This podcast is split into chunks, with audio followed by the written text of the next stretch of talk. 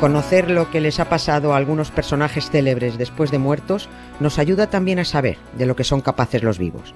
Descúbrelo en Polvo Eres, en exclusiva en Podimo, en el link que encontrarás en la descripción del episodio.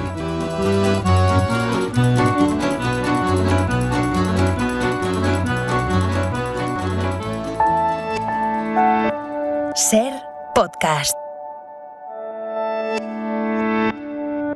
Estás escuchando Acontece que no es poco, y yo soy Nieves con Costrina, la que te lo cuenta. Un podcast de historia para conocer, para entretenerse, para criticar, para cotillear y para lo que se tercie. Que disfrutes del episodio.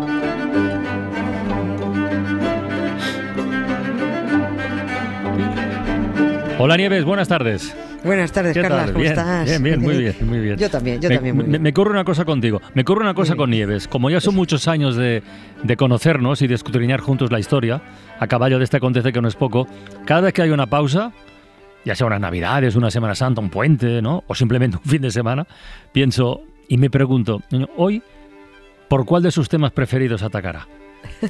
Voy a dar una pista, ¿eh? pero, pero solo a partir del título, que por lo que veo podría ser algo así como mm, Noche del Matadero en la Puerta del Sol de Madrid.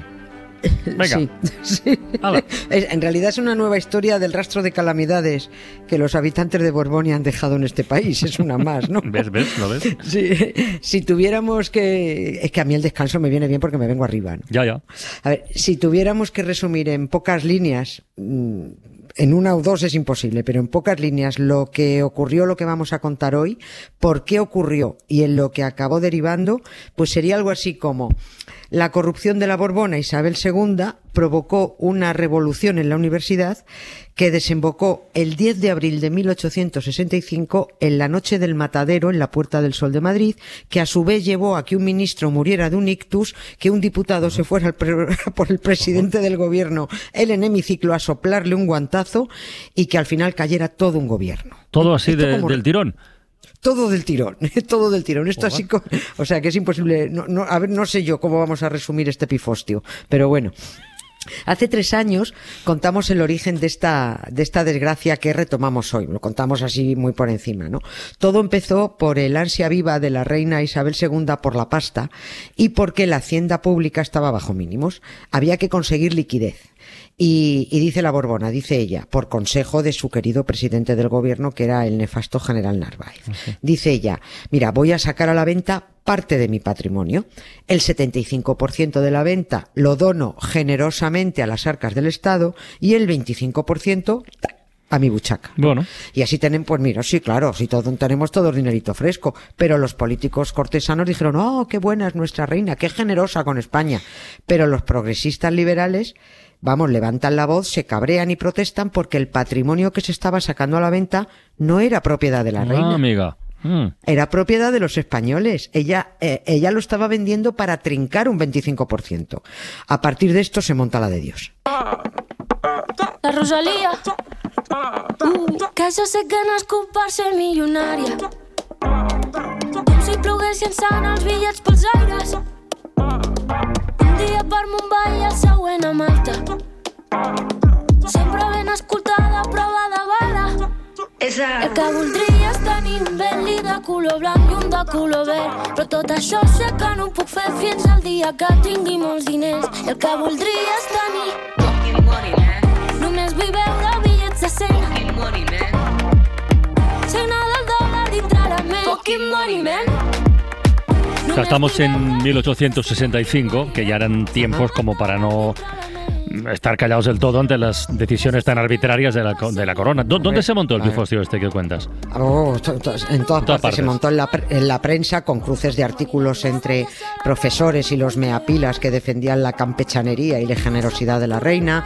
Hubo una tremenda bronca en el Congreso entre políticos serviles contra políticos demócratas. Hubo un revuelo en la universidad entre los, eh, eh, con profesores y alumnos. Y todo ello lleva a que Isabel II que era una indocta con el mismo nivel de estudios que Froilán, vamos a recordarlo, que cuarto candidato a la jefatura del Estado mm. en este país, no lo olvidemos nunca, ¿no? Bueno, pues esto lleva a que Isabel II suspenda de empleo y sueldo al catedrático Emilio Castela. Le retira la cátedra por real orden, que Emilio Castela es uno de los que dice que, es eso de vender el patrimonio de los españoles haciendo como que, es suyo, ¿no? Bueno, pues le retira la cátedra por, a través de una real orden, pero entonces el rector de la Universidad Central de Madrid eh, se niega, se niega a ejecutar la orden de la Borbona. ¿Y qué hace eh, Isabel II, la campechana?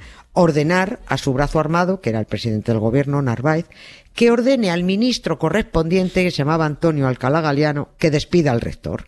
Y Alcalá Galiano lo despide. Dice, si el rector no ha despedido a Emilio Castelar, pues despedimos al rector. Esto no sentó nada bien en la comunidad universitaria, ¿no? La reina de España, que no sabía hacerlo con un canuto, cesando a catedráticos, cesando a rectores, bueno, en fin. Los alumnos se mosquearon, pero salvo la bronca en la universidad, la cosa al principio no pasó de ahí. Y había además una costumbre universitaria eh, que consistía en que cuando un rector dejaba el cargo, los estudiantes eh, le daban una serenata debajo del balcón donde viviera. Era una, tradición, mm. ¿no? Eh, se contrataba una orquesta con, que, con, una colecta hecha por los estudiantes, ¿no? Benito Pérez Galdós estaba entre estos ah, estudiantes. Estaba, sí, sí, era estudiante en la universidad y estuvo en todo este follón que estamos contando estaba metido Benito Pérez Galdós. Pero la salida de este rector había sido por las malas, como estamos contando, no había sido por las buenas, ¿no? Y el gobernador civil de Madrid, por temor a que los estudiantes montaran algún follón, mm. prohibió eh, ese concierto, prohibió que se le brindara al rector cesado la serenata tradicional. Joder, tiene pinta de que cada decisión era peor que la anterior, ¿eh? Porque esta buena, desde luego, no parece. No, no, era, era como que a cada decisión la, iba, la iban pifiando más, ¿no? Sí, lo iban arreglando. Los estudiantes, como ya tenían contratada la orquesta, bueno, pues se fueron igualmente a darle la serenata porque la habían pagado, ¿no? Era una serenata inofensiva al rector saliente, ¿no? Pero es que además había muchísima más gente. Se calcula que unas 5.000 personas, ¿no? Que además iban a escuchar a la orquesta. Esto era una tradición en Madrid y, se juntaba mucha gente. Era una especie de fiesta, ¿no? Era un acto festivo. El gobernador civil de Madrid, mosqueado, porque se han saltado la orden, mm. manda a la Guardia Civil y disuelven la fiesta. Bueno, la disuelven y no hay mayor problema. Los estudiantes se mosquean un poco, se van a la Puerta del Sol, la sede del gobierno, y va, meten ahí un poco de bulla, meten pito, cantaron el himno de riego. Bueno, y esta vez el ministro de la Gobernación, estoy contando cómo se fue liando toda la pelota, ¿no? El ministro de la Gobernación, Luis González Bravo, que era un esbirro de Narváez también y de la Camarilla de la Reina, es el que manda disolver eh, la manifestación mm, con caballería incluida ahora, ¿no? Bueno, pues nada, unos cuantos zurriagazos, se acabó la mani, se acabó sin más problemas. Pero llega el día 10 de abril cuando tenía que tomar posesión el nuevo rector, el que, el que nombran en sustitución del otro, ¿no?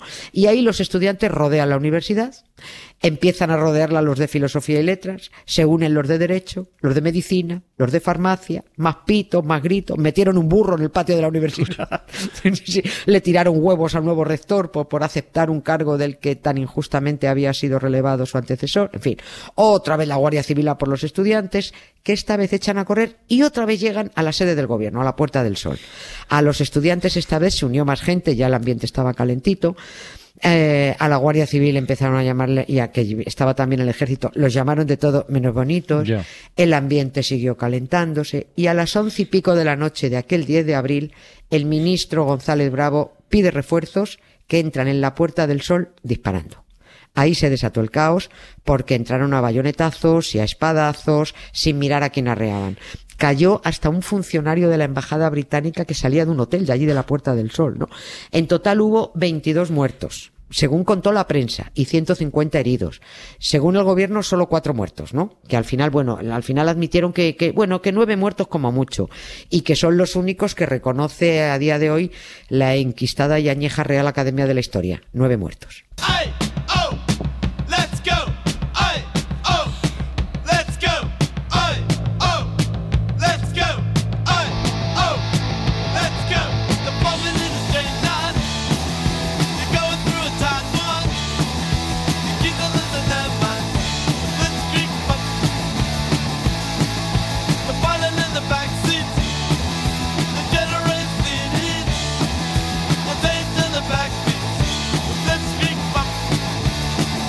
Oye, que en toda esta retaila de, de, broncas y follones y protestas y decisiones raras y equivocadas y tal, has hablado de un ministro eh, que le dio un ictus.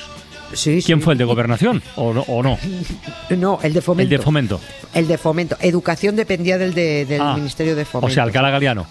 Alcalá Galiano, exactamente. Alcalá Galiano es el que, eh, siguiendo las órdenes de Narváez, ordenó el cese del, rector. ¿no?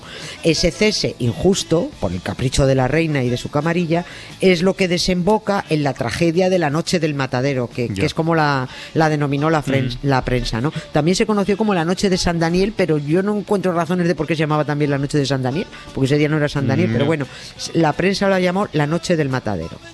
Al día siguiente de la matanza, al día, el 11 de abril, en la que, bueno, podría haber muerto Pérez Galdós porque estaba allí, ¿no?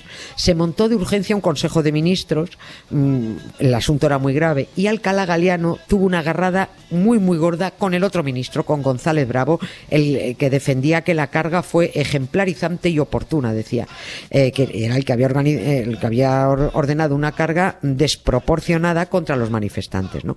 La discusión fue tan violenta en durante el Consejo de Ministros que Alcalá Galiano le dio un ictus allí mismo y murió apoplejía lo llamaban lo llamaban entonces no se quedó frito no la bronca eh, después se trasladó al Congreso y ahí el que más caña dio fue el diputado Río Rosas ese señor que antes de fue, una calle, una calle, una calle antes de ser una calle fue un señor no bueno pues el diputado Río Rosas eh, muy alterado señaló a todo el gobierno les gritó esa sangre pesa sobre vuestras cabezas al ministro de la gobernación González Bravo con el que ya había tenido un duelo unos años antes y mm. al que casi y mató de un tiro, ¿no? Ahora le llamó miserable desde el escaño por haber ordenado la matanza, pero sobre todo se fue a por el presidente del gobierno, a por el general Narváez y cuando les puso la desproporcionada respuesta policial que dejó tantos muertos en la mm. Puerta del Sol, Narváez le gritó desde su sillón, eso es mentira.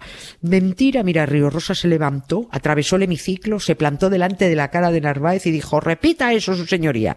Bueno, Narváez guardó, eh, guardó silencio, mm. no dijo, no repitió lo de mentiroso, ¿no? Narváez luego le preguntó a Río Rosas ¿Qué hubiera hecho si lo hubiera repetido? Y el diputado dijo, le hubiera dado a usted de bofetadas.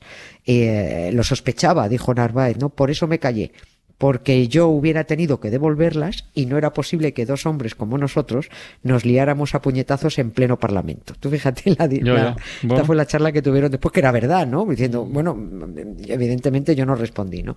Ese era el ambientito que había, socialmente muy crispado, políticamente irrespirable, con Borbonia además inmersa en la corrupción y bueno, finalmente, a consecuencia de todo esto que hemos contado, cayó el gobierno en pleno, en su totalidad, ¿no?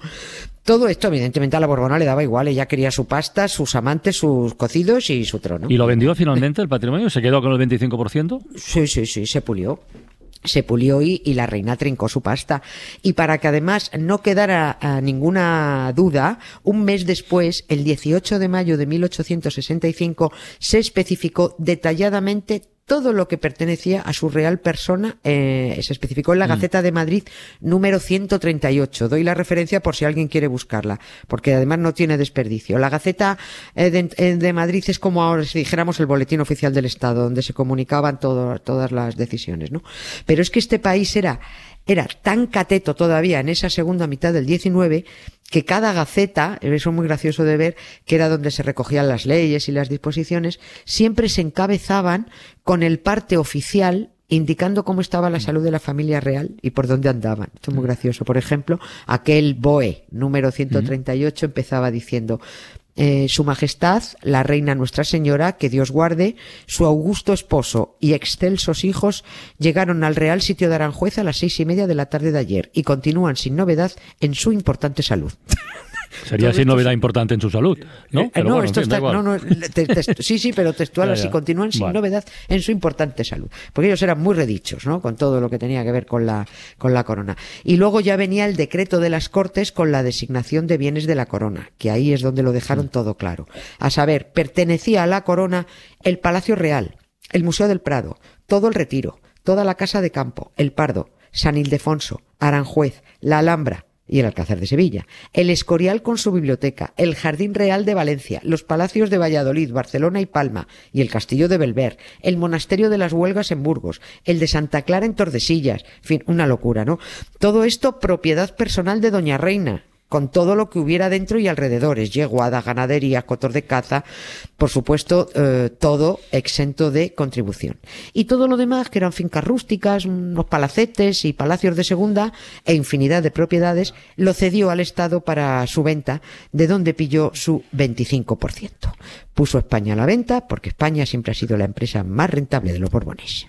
Era un rey campechano, campechano, campechano que iba a ir a esquiar. Y cuando el golpe de estado, un tejero, oh qué susto, fue nuestro héroe nacional. Y estando escayolado, o recién operado, se le veía jovial, tan natural. Era un tío fenomenal, era un rey muy campechano. Adiós, campechana, hasta mañana. Venga. Hasta mañana, Un Carlos, beso. gracias. Para no perderte ningún episodio, síguenos en la aplicación o la web de la SER, Podium Podcast o tu plataforma de audio favorita.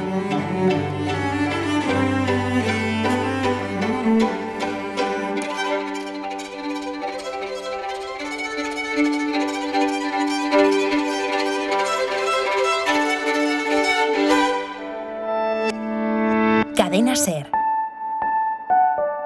La radio.